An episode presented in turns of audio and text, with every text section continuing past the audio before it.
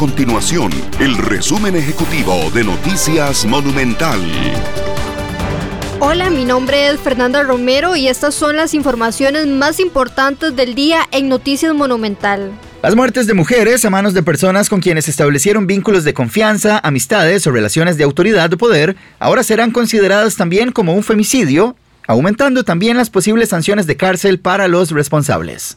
Este lunes, el presidente de la República, Carlos Alvarado, firmó la ley que amplía el concepto de femicidio y establece sanciones entre los 20 y 35 años de cárcel. La Corte Suprema de Justicia abrirá esta semana el concurso para los interesados en participar por el cargo de fiscal general de la República.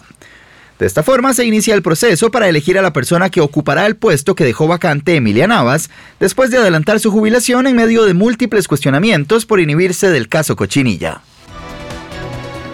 Estas y otras informaciones usted las puede encontrar en nuestro sitio web www.monumental.co.cr. Nuestro compromiso es mantener a Costa Rica informada. Esto fue el resumen ejecutivo de Noticias Monumental.